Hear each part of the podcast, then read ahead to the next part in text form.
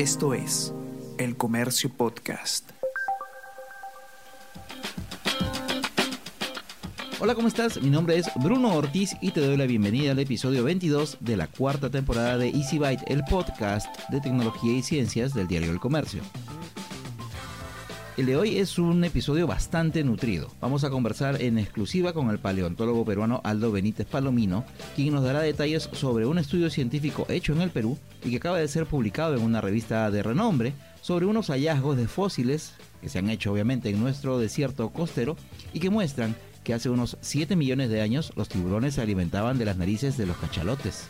En tecnología vamos a conversar con el youtuber peruano Henry Urrunaga, más conocido como Resilentos, que en el último tiempo se ha ido convirtiendo en uno de los creadores de contenido en español más reconocibles y requeridos, sobre todo por quienes quieren visitar la ciudad de Nueva York. Además de contarnos cómo le ha ido en el último año y medio, que fue el tiempo desde que conversamos con él eh, por última vez, brinda más detalles sobre un viaje a Europa que ya empezó y con el que busca recaudar fondos para una ONG que ayuda a migrantes en los Estados Unidos.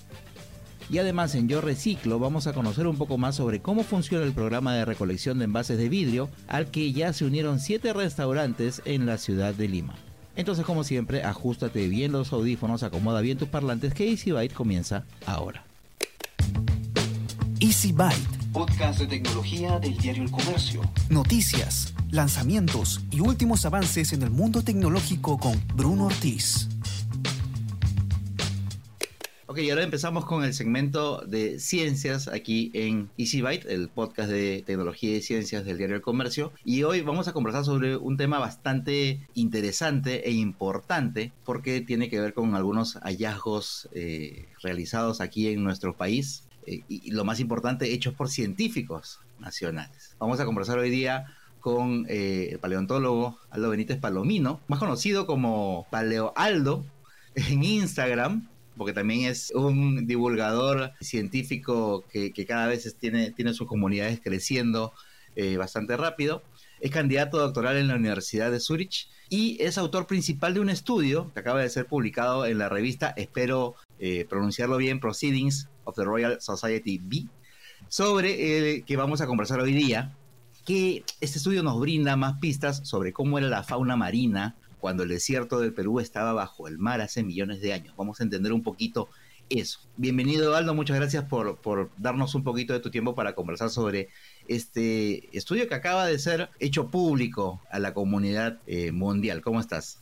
¿Qué tal Bruno? Muchísimas gracias por la oportunidad de tener un rato acá para poder compartir sobre nuestros últimos hallazgos acá en nuestro país. Lo primero que, quería preguntarte es, eh, tiene que ver con esto. De repente las personas que estén un poquito más interesadas por estos temas de la paleontología y qué sé yo, sepan pues que en esta parte del mundo, en regiones como por ejemplo Argentina, se encuentran a cada rato un montón de restos de dinosaurios, etcétera, etcétera, que digamos, los dinosaurios los tenemos bien seteados en la cabeza por Jurassic Park y todo eso. En el Perú, corrígeme si me equivoco, salvo algunos rastros, algunas huellas en, la zona de la Amazonía, no tenemos ese tipo de, fósiles, ese tipo de restos de dinosaurios.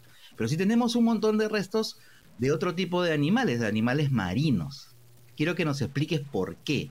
Primero, para saber la diferenciación, o sea, por qué nosotros que vivimos en el Perú, particularmente en Lima, que estamos, sabemos que hay desierto y todo lo demás, por qué lo que encontramos son restos de animales marinos en el desierto y por qué eso debería a nosotros más bien emocionarnos en lugar de estar deseando, oye, ¿por qué no tenemos restos de dinosaurios por aquí, no? Ver, vamos por partes con la pregunta. Tenemos que entender primero que la Tierra tiene un montón de tiempo, tiene cientos, miles de millones de años, 4.500 millones de años para ser exactos. Ahora, los dinosaurios vivieron entre hace 230 a 65 millones de años. Es un montón de tiempo y han habido muchos cambios en el planeta. Pero lo que sucede es que durante mucha parte de este tiempo nuestro país estuvo cubierto por mar. Muchos de los fósiles que tenemos de estos momentos son fósiles marinos. Por eso en el Morro Solar se terminó encontrando hace unos años un plesiosaurio por eso la cordillera de los Andes está hecha de rocas marinas. Nuestro país, a pesar de que tengamos montañas y todo lo demás, es un país netamente marino en el pasado y ahora que tenemos todo el mar. Restos de dinosaurios sí hay. algunas huellas y algunos huesos que se van a empezar a estudiar, pero no son restos espectaculares ni son súper comunes. Lo que tenemos es un desierto costero con más de 350 kilómetros de área fosilífera, justo al sur de Lima nada más. Toda la zona del desierto de Ica, Paracas, Pucaje, Nazca, Marcona, San Fernando, y el norte de Arequipa, que es la zona de Lomas, este, incluso si bajamos un poquito más hasta Carabelí, se pueden encontrar fósiles de esta zona. Ahora, incluso este bicho que se utilizó para las películas como el megalodón está supuestamente eh, inspirado en justamente uno de los animales que vivió por esta zona, ¿no? Sí, el megalodón en realidad es uno de los tiburones más comunes que se encuentran en el registro fósil, pero fósiles de este animal se han encontrado a por montones. No solamente en esta zona del desierto de Ica y Arequipa, sino también en zonas como Piura, que tienen una edad un poquito más joven. La zona de Ica, Arequipa, tiene las localidades más conocidas tienen entre 6 a 13 millones de años y los fósiles en Piura tienen entre 7 a 4 millones de años. Son zonas que se complementan un poquito en este momento en el que está el megalodón viviendo en nuestros mares. Pero hoy no vamos a conversar sobre el megalodón ni ese tipo de, restos, sino sobre un estudio que ustedes han publicado, bueno, tú eres el autor principal, en donde han encontrado varias pistas, como decía al inicio, que nos empiezan a mostrar un poco de qué manera interactuaban los, los, animales que vivían en esta parte del mundo. Cuéntanos un poco sobre estos hallazgos, qué cosas es lo que han encontrado. A ver, para poder hablar de estos hallazgos tengo que contar la historia entera de cómo llegué a la paleontología. Porque sucede que yo trabajo con un grupo de animales que se llaman los cachalotes. Los cachalotes en la actualidad solamente hay tres especies, pero en el pasado sabemos que eran uno de los grupos más diversos que hay. Cuando empecé a trabajar con el grupo en 2015, nosotros teníamos una serie de cráneos el Museo de Historia Natural que eran nuevas especies y todo lo demás. Entonces, primer paso, entender la anatomía de estos animales, describir las nuevas especies como Koya nomurai o Escafocoya totajpe, que son especies que he descrito con el equipo de allá en los últimos años. Sin embargo, allá por el año 2015-2016, yo me empiezo a dar cuenta que todos estos animalitos empiezan a tener unas marcas en común. Un patrón muy, muy notorio, muy, muy marcado. Y es que hay unas marcas que todos estos animales están presentando en la, en la zona del rostro.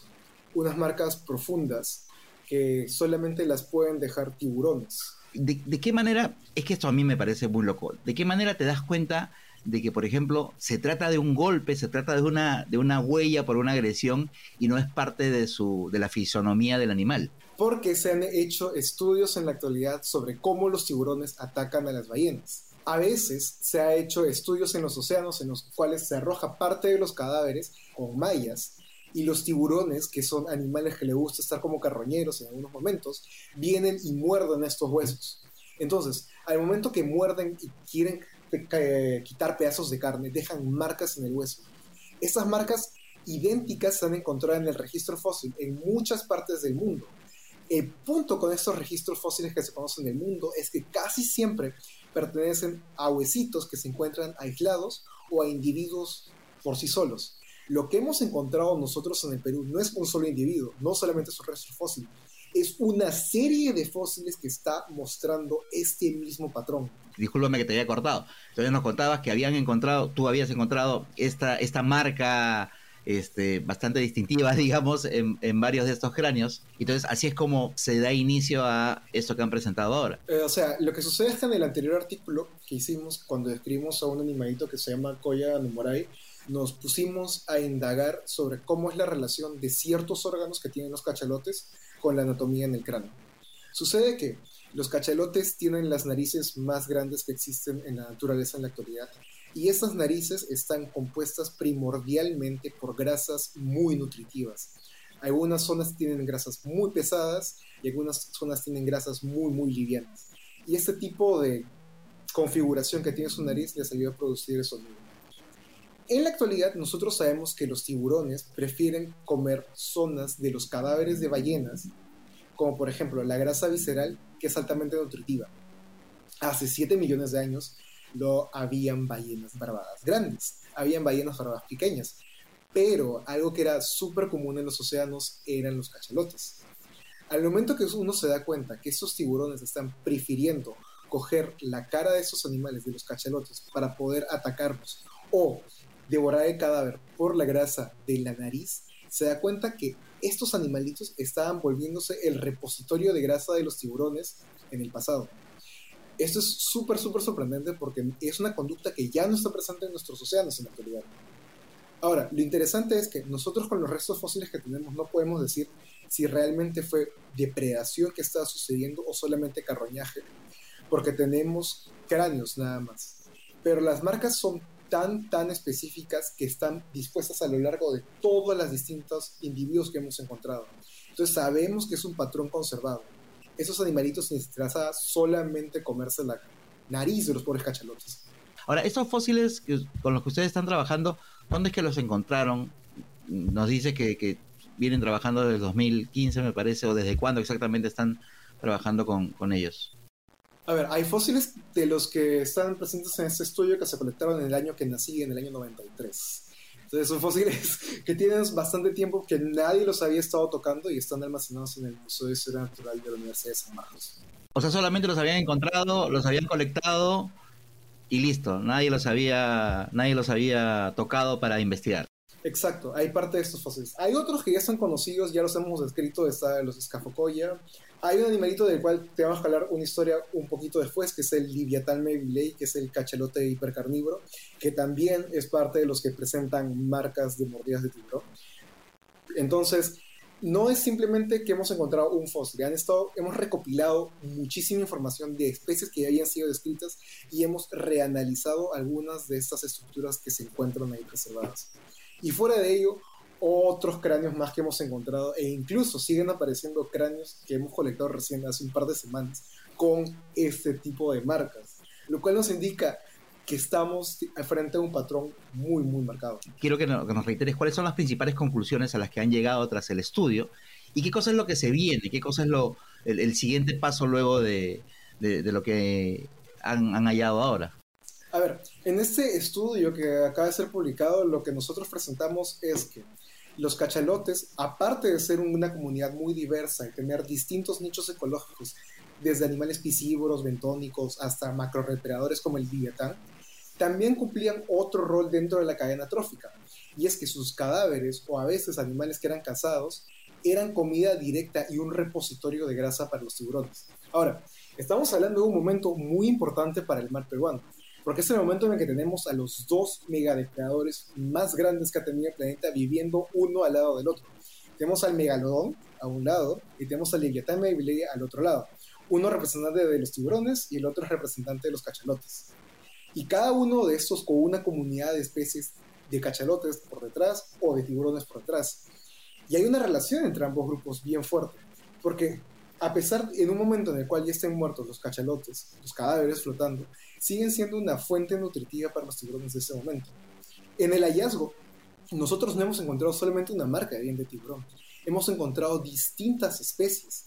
Esos cachalotes estaban siendo un repositorio de grasa no solamente para, por ejemplo, tiburón blanco o megalodón, sino para muchísimas otras especies como tiburones areneros y demás. Las marcas son muy, muy indistintas. Incluso en el holotipo de Leviatán Melville, este cráneo gigantesco, este pedazo de cráneo que tiene casi 3 metros de lado a lado, hay marcas de dientes de tiburón. Pues esto está en una zona tan profunda que te indica que esto es un invento de carroñeo, porque todo el resto de grasa ya debió haber sido consumido Y también es, este tipo de animales constituían el repositorio ideal de grasas porque los cacherotes flotan. imagínate un pedazo de chicharrón gigantesco flotando en medio del océano. Si tú eres un animal con hambre que no tiene nada más que cazar, lo vas a usar. Y no tienes que gastar energía para poder cazar otro de esos. Hay un animal gigantesco ahí con 8, 10 toneladas de nariz que puedes consumir y directamente cumple con tus necesidades alimenticias. Entonces, eso es una forma de, ok, hay animales muy similares, hay tiburones en la actualidad, hay cachorritos en la actualidad, pero las relaciones ecológicas que habían ayer, por decirlo de alguna manera, eran muy distintas. Este, Aldo, muchísimas gracias por, tu tiempo, muchas gracias por la información, muchas felicitaciones por, por ese estudio publicado. No sé si quieres agregar algo más, si quieras este, de repente mandarle un mensaje a, los muchachos que estén interesados, a los chicos y chicas obviamente que estén interesados en estos temas y que eh, que de repente no, no, no, no tengan el empujoncito final como para animarse. Creo que mucha gente tiene el miedo de que estudiando ciencias básicas o paleontología o cualquiera de estas que sea, uno no va a conseguir trabajo. Créeme que no es así, hay distintas especialidades en las que uno se mete. Incluso hay paleontólogos que han estado trabajando en esto de la pandemia con algunos de los modelos evolutivos del virus. Entonces, el campo es excepcionalmente abierto, simplemente es perderle miedo y aventarse. Y de oportunidades de financiamiento, muchos ya tuvimos que pasar por este momento de buscarlas. Ahora estamos en la capacidad y empezando a tener la capacidad de poder darlas a estudiantes que estén interesados en esto. Es una ciencia chévere, porque en algún momento se pensó que la paleontología estaba muerta porque simplemente describías especies en el pasado. Ahora sabemos que tiene un uso muy fuerte y un soporte muy importante para los procesos y cambios que está teniendo el planeta en la actualidad. Y creo que eso es algo que es súper motivacional. Y eso es eh, específicamente también en lo que tú estás especializándote, ¿no? En temas que tienen que, eh, eh, cómo estos temas este, están relacionados con el cambio climático, ¿no? Que de todas maneras es, es, es, una, es un tema que lamentablemente está en boga y va a seguir así durante mucho tiempo. Entonces, hacer este tipo de estudios relacionados este, siempre va a tener algún tipo de interés y alguna posibilidad de financiamiento, pues, para, Exacto. proyecto, y, es literalmente lo que me ha pasado cuando empecé a, escribir Cachelotes está estadio 1. Ecología es estadio 2 y ahora ver el impacto del cambio climático sobre la comunidad como tal es el estadio 3 y es literalmente eh, justamente lo que voy a estar trabajando durante los próximos cuatro años de mi doctorado. Es cómo estas comunidades impactaron por los cambios en el océano, cómo muchos de estos cambios todavía siguen surgiendo y afectando la biodiversidad en la actividad. La última, Aldo. Cuéntale a la gente ¿Dónde te puede encontrar en redes sociales si es que quieres saber de divulgación científica? Porque tú divulgas este, en, general, tratas de, este, de bajarte algunos, este, algunos mitos, algunas fake news, etcétera, etcétera. Y si es que quieren contactarte para que los ayudes este, de repente en cuanto a alguna guía vocacional o de repente algún dato o algo para poder avanzar en su, en, su vida académica. Cuéntanos dónde te podemos encontrar. Trato de publicar normalmente en tres redes, Twitter, TikTok e Instagram y me pueden encontrar como Paleo Aldo ahí. Normalmente subo contenido sobre evolución, biología, algunos mitos en paleontología, fósiles, etcétera, pero no esperen encontrar de dinosaurios porque a pesar de que sean chéveres, no son lo más importante del pasado. Pero sí luchas contra las mentes de, de gente de dinosaurio. Exacto, eso sí. Yo reciclo. Yo reciclo, la campaña en pro del cuidado del medio ambiente, el reciclaje y la promoción de la economía circular, organizada por El Comercio y Reciclo, sigue su curso y en esta oportunidad te vamos a mostrar cómo funciona el programa de reciclaje de envases de vidrio al que ya se han unido algunos cuantos hoteles y restaurantes de Lima. Carolina Duque, cofundadora de Reciclo, nos brinda más detalles sobre esta parte de la campaña. Eh, este año tuvimos la oportunidad de lanzar un programa de recolección, reciclado y revalorización de envases de vidrio junto a siete restaurantes y hoteles icónicos de la ciudad de Lima. Eh, la idea del programa consiste en recolectar eh, los envases de vidrio de estos restaurantes y luego los llevamos a nuestra planta donde los procesamos y los convertimos en nuevos productos como materiales de construcción y nuestro mejorador de suelo que ayuda a mejorar la vida de plantas y recuperar suelos degradados. En San Isidro llegamos hasta Dosis, un acogedor restaurante en donde pudimos conocer una impresionante máquina moledora de vidrio que en solo tres segundos convierte en polvo una botella grande. Allí conversamos con José Olazábal, gerente de Dosis, quien dio sus impresiones sobre esta campaña. Queremos agradecer al comercio a Reciclo porque pensamos que esta es una acción muy importante y una responsabilidad con el medio ambiente y aquí en Dosis hemos, estamos muy contentos de poder contar con la máquina para hacer un reciclado inteligente, ya que el vidrio se puede reciclar muchas veces, o sea, es incalculable la cantidad de, de lo que se puede hacer con el vidrio reciclado. Y para nuestros clientes también decirles que ahora van a tener una doble satisfacción a la hora de tomarse un rico vino, ya que lo van a disfrutar y van a disfrutarlo más sabiendo que están contribuyendo con el medio ambiente. Más tarde llegamos hasta Miraflores para visitar Matria, otro restaurante que también forma parte de esta campaña y en el que el recojo del material para reciclar se hace de manera tradicional. Arlette Eulert, chef de Matria, nos explicó un poco sobre la filosofía de la empresa con respecto al cuidado del medio ambiente. Parte de la filosofía de Matria siempre ha sido eh, aportar al medio ambiente, no utilizamos nada de plástico, no utilizamos, eh, intentamos utilizar en lo posible todo orgánico y reciclo encaja muy bien en nuestra filosofía y así podemos hacer sinergia para poder apoyar al medio ambiente. En Matria consideramos que es importante retribuir al medio ambiente, ser responsables y reciclando con reciclo es una buena forma de además cerrar el círculo y llegar a la tierra como abono. Seguramente te preguntarás qué sucede con todo el vidrio recolectado. ¿En qué se va a usar? En esta campaña lo que vamos a hacer con el vidrio es que lo vamos a donar eh, a, plantaciones de cacao en el Amazonas y también para hacer eh, recuperación eh, de suelos degradados también en el Amazonas. También vamos a enviar algunos vidrio molido también para hacer materiales de construcción en el área para ayudar a los pequeños agricultores que se encuentran trabajando en, este, en esta red que estamos trabajando junto con. Recuerda que Yo Reciclo es una campaña del diario El Comercio que busca concientizar a los peruanos sobre la importancia del reciclaje para cuidar nuestro planeta. De lunes a viernes desde las 6 de la mañana, despierta y mantente informado escuchando el podcast de las 5 noticias más importantes del Perú y el mundo en la sección podcast del comercio.pe o a través de Spotify, Apple Podcast y Google Podcast. Hace un año y medio, casi, conversamos con Henry Urrunaga, un youtuber peruano que en el 2020 había empezado a ganar algo de notoriedad por el contenido que estaba creando desde una locación tan atractiva como es la ciudad de Nueva York. Ahora vuelvo a conversar con Henry, conocido por todos como Resilentos, para conocer cómo ha evolucionado su canal, cómo se le han abierto nuevas alternativas de negocio y sobre todo para conocer más sobre un viaje a Europa en el que buscará recaudar fondos. Ojo que esta entrevista la grabé hace ya varios días. Henry en estos momentos se encuentra en Europa, pero aún no ha empezado oficialmente su nueva aventura. Bienvenidos al segmento de tecnología de Easy Byte, el podcast de tecnología y ciencias del diario del comercio. Y esta vez tengo eh, como invitado a alguien con quien ya conversé exactamente hace casi un año y medio, eh, en enero del 2021. Estábamos en un tiempo complicado todavía en medio de la pandemia. Y eh, como muchas personas, y en ese momento yo lo conté, eh, consumía mucho más de lo normal YouTube y encontré un canal que me llamó bastante la atención de un peruano viviendo en Nueva York haciendo contenido bastante interesante.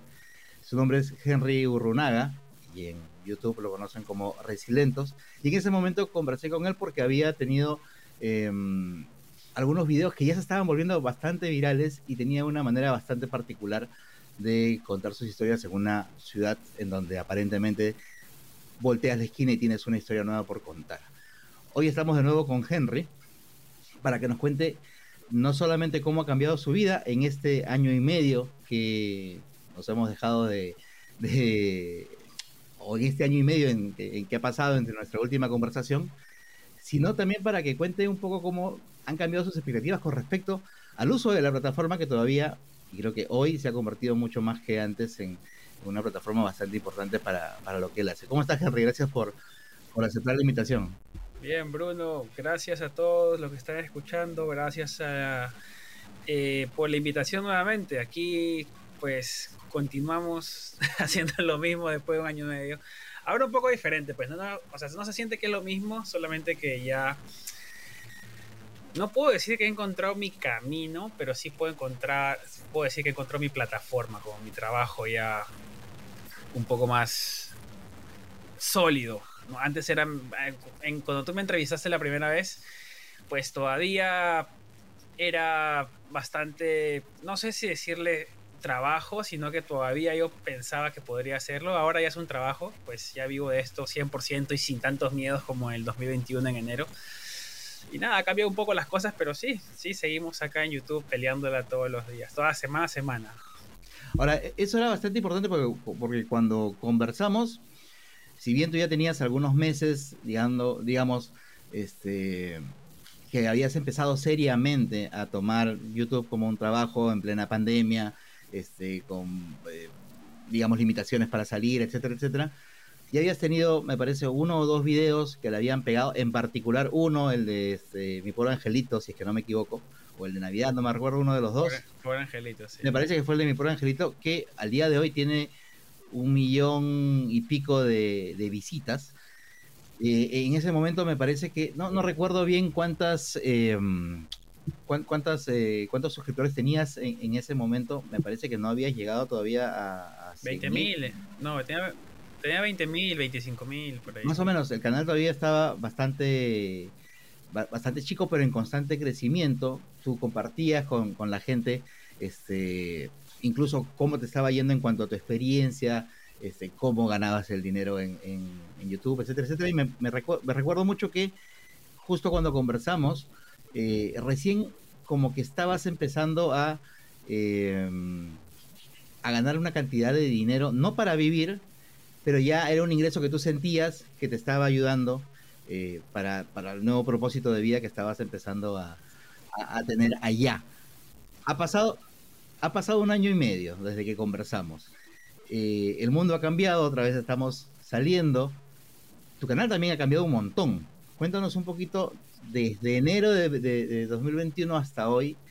¿Cuáles son esos cambios que, bueno, quienes no están suscritos a tu canal obviamente no lo, no lo han visto, pero quienes sí te seguimos nos hemos dado cuenta cómo ha sido cambiando un poco el concepto de contar cómo es tu vida en Nueva York a lo que hoy estás haciendo en YouTube mi, mi, proceso fue claramente, mientras que yo iba conociendo la ciudad, pues también la compartía en YouTube, ¿no? Y claramente en algún momento, yo sabía que en algún momento, y hacia ahí iba, eh, no iba a compartir lo mismo porque se me iban a acabar los temas con respecto a, hoy Henry ya conoció todo, pues no voy a hacer lista para 10 cosas para hacer durante jueves y viernes y sábado, o, lista para hacer de lunes a miércoles. Era un poco repetitivo si lo seguía haciendo así, o si seguía buscando el tema del turismo. Sé que hay muchas cosas para hacer acá en tema de turismo, pero también yo trataba de encontrar pues ese punto de dulce donde quería hacer, yo quería hacer el contenido que me gustaba con la, el contenido que funcionaba o la gente buscaba o que le gustaba. Entonces claramente pues yo, yo hice, cubrí casi todo lo turístico lo cubrí genuinamente quería ayudar, quería que la gente sepa cómo se mueve en el Subway. Y aparte, pues uno que, que vive acá también medio que aliviana a la gente local cuando le enseñas cómo funcionan las cosas a la gente eh, que viene de turista porque ya sabe a lo que viene o sabe que no se tiene que parar en la puerta del Subway cuando van a entrar, se para a un costado. Cosas pequeñas que yo también creo que ayuda al local y a visitante cuando vienen a pero en algún momento yo sabía que Henry tenía que promoverse ese contenido, que ya así es el barrio más millonario de Nueva York, se iba a acabar o la gente pues ya no iba, porque todo evoluciona, pues, ¿no? Hasta la audiencia evoluciona con el tema de interés a ciertos temas. O, que, o que en todo caso, ese tipo de contenido, si bien sí funciona, no es un contenido que tú puedes eh, renovar a cada rato, sino que se va a quedar ahí, va a funcionar, pero digamos, ya no vas a poder hacer un poco se más. Puede se puede replicar en diferentes ciudades. o, en todo caso vas a tener que esperar que pase una buena cantidad de tiempo para poder actualizarlo, ¿no? O también te anichas mucho en algo que quizás no te gusta. Entonces es complicado salir de los nichos a veces. Por ejemplo, yo estoy muy anichado en Nueva York, pero Nueva York es una ciudad grande que la puedo jalar o, digamos, la puedo enlazar con diferentes ciudades del mundo que estoy que trato de hacer eso, pero ya yo sabía que en algún momento iba a comenzar a salir de Nueva York y a viajar un poco más y bla, bla, Aunque a la gente pues le gusta ver en Nueva York, ya no hay tanto para hacer en la ciudad con respecto a novedad. Ahora es más mi vida o mi relación, cómo va, o cómo sigue evolucionando con la ciudad. Cómo yo veo las cosas, mi día a día, las cosas que, nuevas que salen en la ciudad, o la gente cuando viene acá a colaborar, pues le muestro la ciudad un poquito. Eh, pero siempre ando buscando, todavía te puedo decir que no encuentro mi, mi mazamorrita con arroz con leche para algo que me guste hacer todo el rato. Estoy todavía explorando el tema de las historias, latinos en Nueva York. Me gusta mucho el documental, pero no es algo que a la gente le guste mucho. Y lamentablemente, o sea, esas historias son buenas para mí, me gustan como documentalista que quiero ser, pero no funcionan tan bien. Entonces, tengo que encontrar un balance entre lo que me da dinero y lo que me gusta a mí. Y por ahora tengo que seguir buscando pues mi nuevo eh, estilo, un nuevo approach o mi alcance hacia cierto contenido que me va a decir, wow, estoy satisfecho con lo que estoy haciendo, me veo haciendo esto por cinco años más.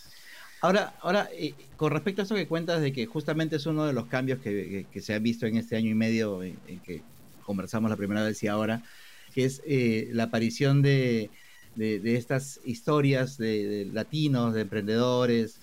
Dices que efectivamente quizás no son las, las, las más atractivas en cuanto a visualizaciones, sin embargo tienes una que es la de la señora que se haga los piojos en Nueva York, que de por sí el título llama la atención. Claro, sí. es, es, un, es una especie de mini documental relativamente largo, por decirlo de alguna manera, porque es una historia bastante larga, y tiene este, casi 3 millones de visualizaciones. entiendo que es por el tema, es por lo que raro y fuerte que puede sonar, este, y por lo particular que es la historia, pero digamos que ahí también podría ser que, que, que, eso se haya convertido como que en una, eh, una prueba de que ese tipo de cosas, con ese tipo de componentes y cosas muy particulares que estén relacionadas con la ciudad, quizás sea lo que más funcione que la otra cosa, ¿no? O sea, eso lo podría sacar. Hay millones de historias interesantes, pero claro, siempre eh, mi batalla o la batalla de muchas personas es con los títulos y las miniaturas. Entonces, tienes un, por ejemplo, a mí me pareció un historión el de Alejo, el que tocaba en el Subway pero cómo sufrí con el título. No sabía cómo ponerle, la historia es súper buena. La miniatura, pues se la tomé así, dije va a ser buena. Después me di cuenta que yo tengo que salir en las miniaturas casi siempre. O sea, o encontrar la manera de ponerme la miniatura para que, pues, complemente la historia también. Entonces, poco a poco te vas dando cuenta cómo evoluciona, porque es un algoritmo que va cambiando. Entonces, y el algoritmo va aprendiendo también y tú tienes que ir aprendiendo con ese algoritmo. No es que las ideas estén sentadas y eso siempre funciona entonces la idea, cuando le filmé a él, dije, wow, este es un historión, porque la señora lloró, tenía todos los componentes para ser un historión. Y cuando lo edité, pues fue un historión, porque... Y lo edité rápido, felizmente. Entonces, porque lo, los piojos me demoré bastante. Y cuando lo comienzo a subir, digo, ¿cómo lo pongo? Me voy para la comunidad colombiana, le pongo el colombiano que conquista con su acordeón el Sadway, o me voy más para el tema más general, como que como cuánto gana un músico. Y cuando lo subí, les fue pues el 10 de 10, pues no el que tanto le tememos. el YouTube cuando subes un video pues sale 10 de 10 y es el, sale todo plomito. Entonces yo dije, pues tengo que hacerle cambios rápido. Le cambié un poco la miniatura, le cambié el título, le cambié como 5 títulos. Ninguno levantaba. Entonces hay videos que son para el corto eh, recorrido y videos que son para largo. Estos tipos de videos son para largo recorrido. De ahí me di cuenta, pues, ¿no? Pero nada, yo creo que pues todavía necesito mejorar mis títulos. Es que en ese tiempo, pues, yo soy bueno para las miniaturas, pero medio que me he dejado de estar. Me he dejado como que ya mis videos son buenos, pues voy a seguir metiéndole más al contenido, a las historias, a la música. Y me he olvidado mucho de la miniatura, que antes sí le metía durísimo a la miniatura. A los títulos siempre he sido regular. Pero, eso, eso, es loco porque, digamos, uno pensando en una plataforma como YouTube, dirías, oye, en realidad lo que debe funcionar e importar es mi contenido, pero... No. Y, esto fue lo mismo que conversamos hace un año y medio, o sea, el tema de la miniatura y el título es casi o más importante creo que hasta el contenido en sí, ¿no? Sí, sí, porque es tu billboard. Si la gente no le gusta el billboard, y aparte imagínate que tienes una caja con millones, es como un periódico mural, ¿entiendes? El tema de YouTube. Cuando tú vas a un periódico mural ves hartos anuncios. y el anuncio que más resalta es el que digamos, el que te interesa más es el que más va a resaltar para ti. Es lo mismo con las miniaturas de YouTube. Tú tienes la página de inicio de YouTube y ves ahí todas las miniaturas y el título más la miniatura que se complementa, pues va a ser el que te va a hacer cliquear.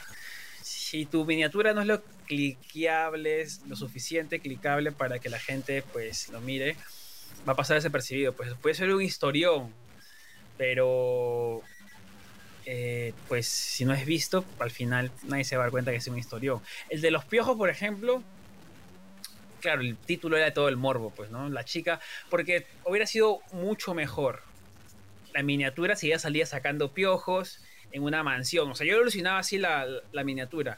Imposible hacerlo así. O sea, podía photoshopearlo, pero no, no llegamos en ese tiempo, no pude ir a una sesión con ella para sacar piojos. Entonces, eh, no lo pude hacer. Entonces le dejé con su carita bonita y le puse hasta 4 mil dólares diarios, que también jaló. Pero ya el título era súper morboso, pues, ¿no? Le saco piojos. Primero la gente piensa que en Estados Unidos no hay piojos. Entonces, va, la gente comenzó, wow, hay piojos en Estados Unidos. Y después le, puses, le pones el complemento de millonarios y doble, ¿qué pasa? Pues, ¿no? Millonarios en Estados Unidos tienen piojos. Y ya, eh, cuando entras de frente ya te dice de dónde soy, ya agarré al público ecuatoriano latino, después dices, hago pediculosis, saco piojos a millonarios, y es cuando la historia comienza, pues, ¿no? Y ahora en esas historias de latinos yo tengo siempre dos storylines, pues dos historias paralelas. Una que es la entrevista, donde él cuenta toda la historia, y otra es el día a día, que yo lo percibo en su día a día normal. Entonces lo pongo en paralelo siempre para que no aburra mucho el tema, y al final pues las voy cortando para que tengan sentido. Y, y nada, pues algunas funcionan, otras no. Pero ahora, por ejemplo, estoy buscando mi, mi contenido. Eh, estoy haciendo vlogs, ¿sí? Pero lo estoy haciendo porque son sencillos para mí hacerlos. salgo a la calle, cuento una historia, se me ocurre una idea y, la desarrollo en la calle. Pero todavía estoy viendo qué contenido. O sea, quizás esto me guste y me quedo acá haciéndolo todo el rato, con títulos chéveres y con, con, con pues, música bacán y la ciudad. Eh, pero no sé si, pues, si este es mi camino todavía. Todavía sigo explorando un poco de, opciones. Ahora, también has tenido la oportunidad este, de hacer un viaje atípico para los creadores de contenido de YouTube, que es estar en la Antártida. Y no solamente estar en la Antártida, de repente pasando enfrente de alguna de las islas, sino estar en un crucero de alta gama, tener la posibilidad de pasar una noche en suelo continental antártico, claro. un montón de contenido. ¿Qué tal te funcionó esa serie de, de videos que son bastante peculiares? Claro, ahí te das cuenta que la gente quiere ver la ciudad, pues, ¿no? Porque ese, yo de ese viaje he podido sacar 300 videos. Porque todo era interesante para mí, pues, ¿no? Para alguien que viaja primera vez. Entonces yo digo, no, no voy a sacar tantos videos porque pues la gente se va a aburrir y no los va a ver. Entonces tengo que picarlos mucho, hacerlos rapiditos, con sentido y que también aprendan al final ciertas cosas. Eh, entonces, claro, saqué como 6, 7 videos, creo 8 videos, mostrando un poco de cosas. Igual, eh, pues es complicado cuando vas a un lugar tan inhóspito que hay pocos videos en internet, porque al final nosotros, bueno, que nos empapamos y después vamos sabiendo un poco de los temas que vamos a tocar. Entonces ahí era solamente tenía que saber sobre, había tema de pingüinos, el clima, un poco de romper mitos. Yo creo que los videos fueron buenos. Buenos en, historia. Solamente que quizás todavía yo espero que algún momento esa vaina explote. Porque los, están ahí los títulos, están las cosas ahí. Eh, no, digamos, en visualizaciones no les fue tan bien, pero yo creo que en trabajo ahí me fue muy bien porque me siento muy cómodo con el resultado. A pesar de todo lo que viví ahí, pues no que, o a mí me llevaron de, yo era el, el, colado, pues no, de Mega yo grababa como escondidito porque no quería que piensen que va a ser un trabajo para la empresa de Mega, sino que era para mi canal de YouTube. Entonces medio que yo estaba palteado, pero sacaba los videos. Además puro viejito, ¿no? Claro, sí, entonces no estaban acostumbrados a alguien agarrando la cámara así caminando. Eh, no tuve la libertad creativa que, hubiera, que hubiera querido tener, pero bueno, en esos momentos siempre te das cuenta que es cuando, cuando tú tienes que sacar toda tu, tu habilidad, pues, ¿no? Para sacar ciertos eh, videos y que sean entretenidos. Igual le saqué bastantes visualizaciones y hay gente que amó la serie, amó, me decían, weón, qué loco lo que has hecho, me escribía al Instagram, qué loco, que es mi sueño, que cuánto está. Claro, yo nunca dice cuánto está porque no pagamos, pero y si lo decía cuánto está, pues la gente se iba a desilusionar, pues un viaje en la Antártida no es para todo tú estás en un momento en el que YouTube ya te da una buena cantidad de ingresos que te ayudan y como tú dices, tú puedes vivir de lo que de tus contenidos, de la creación de contenidos para la plataforma, pero además también has desarrollado mucho más desde ahí. O sea, cuando la primera vez que conversamos, estabas empezando a sacar el tema de la ropa, pero ahora tienes, además de que ya has, ampliado todo el tema de, la, de la ropa brandeada, en, en el interín has sacado, has hecho cosas de, de, tours a pie. Eh, luego has estado o estás ahorita moviendo una cosa de itinerarios que creo que quiero que nos la cuentes. Eh, has abierto un podcast, estás haciendo contenido con otros con otros creadores. Cuéntanos cómo has empezado a ampliar un poquito esa parte de tu contenido. Claro, lo que tú dices, pues, ¿no? YouTube es una vitrina gigante. Quieres ser la vitrina principal en estos momentos.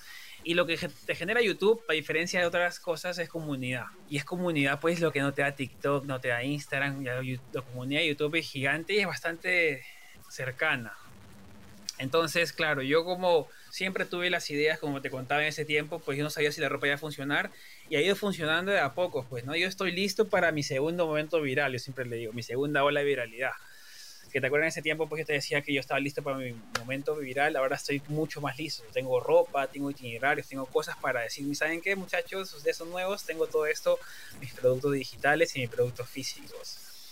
Eh, pasa que, claro, los tours a pie los tuve que parar por cansancio físicamente estaba cansado y no podía hacer tours y no podía hacer videos al mismo tiempo y mi prioridad siempre fue crear contenido porque la vitrina es gigante internet pues nunca va a parar y es una máquina que pues siempre evoluciona pues entonces tuve que pararlo bueno la ropa la hice 2021 enero justo lo comencé ahí y ahora tengo hasta tres colecciones la vendo en mi página web que ya tengo página web ya tengo un colega, contraté a una persona de mi confianza que trabajamos juntos y creo que ha sido perfecto para mí porque con él, craneando, le dijimos, pues, ¿sabes qué?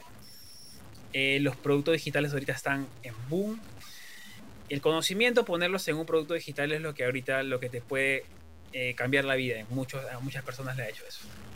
Entonces, claro, yo puedo sacar un curso sobre emprendimiento o cómo hacer videos en YouTube, pero es mucho más complicado y, toma mucho más tiempo. Yo quería, en el corto plazo, ¿qué podemos hacer con él? Le dije, vamos a hacer itinerarios.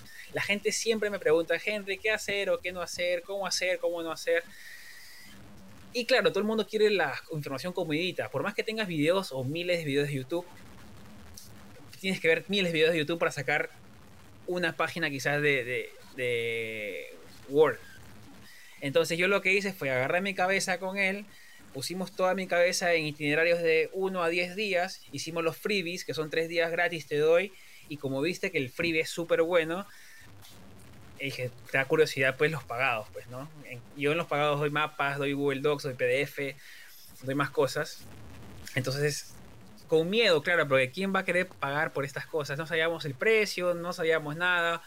Entonces yo le dije, ¿sabes qué? Tú escúchame y escribe nada más al principio, porque él no sabía nada o no sabía mucho de la ciudad, y él me escuchaba y escribía. Yo le daba las listas de cosas para hacer día por día y él las desarrollaba, pues le ponía las cosas, le dimos comida, le dimos hasta baños alrededor. Eh, todo lo que yo uso en mi día a día, pues se los puse en un itinerario.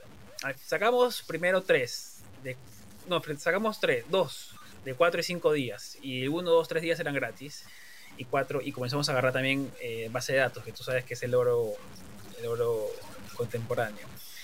Y vendimos desde el 4 y 5 días, eso fue hace dos meses, no estoy hablando mucho tiempo. ¿eh? A 2 dólares y 3. Y Bruce se compraron un montón. Y, mi, y Mega, pues más gringa, me decía, gente, es muy barato, me dice, muy barato. Todo lo que das información, toda la información que estás dando en ese lugar, porque es bastante. O sea, tú entras y, wow, es día por día, te lo pongo escalonado, en colores los lugares pagados, en colores los lugares gratis, qué días puedes entrar a este museo gratis, o si te falta el tiempo, déjalo para el día que entonces lo subí. Sacamos el de 6, sacamos el de gente que ya no, gente saca el de 7, el de 8, llegamos hasta 10 días. El de 10 días ahora mismo está a 14 dólares y es el más vendido en la página web. 14 eh, dólares para una ciudad de Nueva York no es nada. Te compras un helado y un chicle y ya se te gastaron 14 dólares. Entonces, la cantidad de valor que yo doy en un lugar así, porque yo sé que hasta te puedo ahorrar plata con ese itinerario. Eh, yo creo que la gente cuando lo compra pues se queda alucinada y me, escribe muchísimo. Me dice, gente, te compré de 9 y gracias por hacer estas vainas, por 10 dólares me ha solucionado la vida, que me está estresando con las cosas que pasar en la ciudad y con esto ya lo tengo. Y sigue siendo barato, pero yo busco el volumen, yo busco el, la masa, porque si vendo 1000 en un mes a 9 dólares promedio, son 9 mil dólares. Y ya son cosas que yo no toco, ya las hice, un mes me tardé en hacerlas y ya están ahí, pues. La gente lo descarga, lo usa, pone su review y le está yendo máquina. El mes pasado hicimos 1.500 dólares solamente. Cuéntanos un poquito del nuevo viaje que estás organizando. El tema de Europa, yo siempre, con el viaje en auto que les contaba, yo siempre quería viajar con propósito, pues, ¿no? Y ahora en Nueva York no lo puedo hacer mucho porque claramente viajo o hago videos acá en la ciudad. Y agarré como excusa ese viaje más la maratón que voy a tener en septiembre, en noviembre. Que tengo que recaudar 3 mil dólares para una, ONG que ayuda a migrantes acá en Estados Unidos.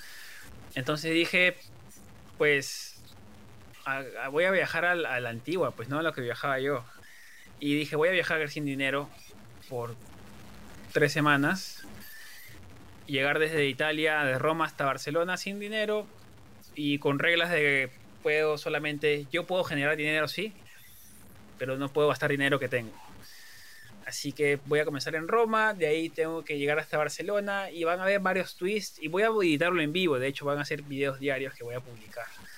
Así que es un, es un reto mental, es un reto físico y es un reto pues de viajero y también como creador, pues no, porque las historias que voy a poder contar van a ser chéveres, porque voy a tener que salir más de la zona de conformidad, porque voy a tener que preguntar, oye, pues dónde puedo conseguir comida o alojamiento hoy día, o tengo que pedir tirar dedo en la carretera para que me lleguen a la siguiente ciudad. Y aparte voy a tener que viajar con cosas limitadas para que por el peso.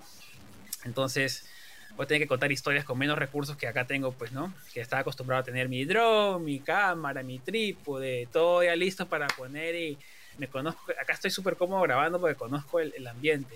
En un ambiente así no, pero lo que yo sí voy a tener, voy a tener total control de la situación, pues, ¿no?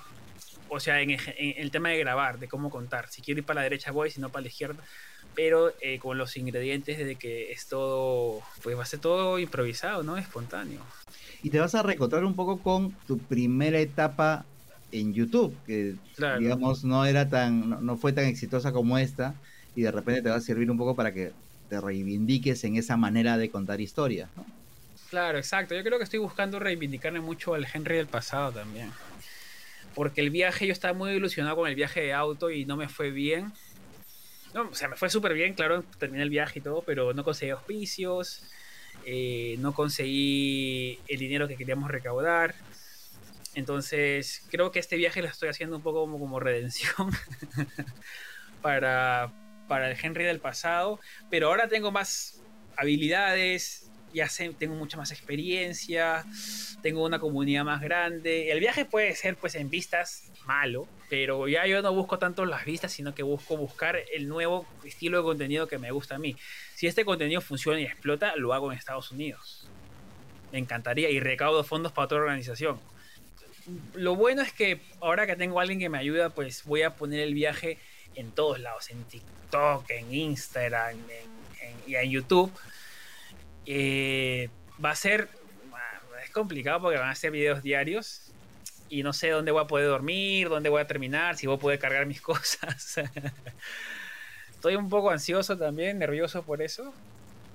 Pero yo creo que el propósito es más grande que mis miedos en estos momentos. ¿Qué cosa es lo que tú has aprendido como creador de contenido en este último año y medio? Uy, disciplina, disciplina, constancia y evolución. En esto de YouTube, pues tú estás solo prácticamente y te tienes que guiar mucha de la gente y de lo que está pasando ahorita alrededor tuyo. Nunca te bloquees tanto de que, pues, pensando que tu contenido es el mejor del mundo, sino que tienes que estar evolucionando a cada rato. No cambiando tu contenido 100%, sino que evolucionando de acuerdo a los, digamos, estándares del momento. Si sale una plataforma como TikTok que estás viendo que el, tema de atención está que se acorta, pues tus videos ser un poquito más cortos. Eh, no ir contra la corriente siempre, ser disciplinado y ser constante. Yo creo que la constancia es lo que más importante en este tema de, Internet. Como siempre digo, pues no Internet premia dos cosas, la creatividad y la constancia. Pero si no tienes las dos, tengo una al menos. y yo creo que la constancia sobrepesa la, a la creatividad. La creatividad pues es importantísima, pero si no eres constante no vas a no vas a llegar a ningún lado. Pero evoluciona también, es importante encontrar tu nuevo nicho, encontrar tu nueva voz, eh, evolucionar, todos cambiamos. Yo no soy el mismo Henry que hablé contigo pues hace, tenía pelo largo ese tiempo, hace un año y medio contigo, hablábamos de otro tipo de contenido, yo recién estaba explorando la ciudad, estaba conociendo la ciudad, yo estaba haciendo películas, tú me preguntabas si ibas a hacer más películas, quizás.